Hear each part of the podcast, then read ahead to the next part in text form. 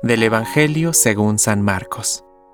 Los discípulos se habían olvidado de llevar pan y no tenían más que un pan en la barca.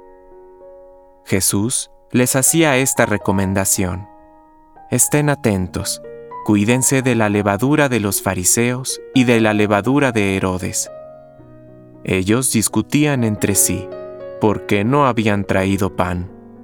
Jesús se dio cuenta y les dijo, ¿A qué viene esa discusión porque no tienen pan? ¿Todavía no comprenden ni entienden? Ustedes tienen la mente enseguecida. Tienen ojos y no ven, oídos y no oyen.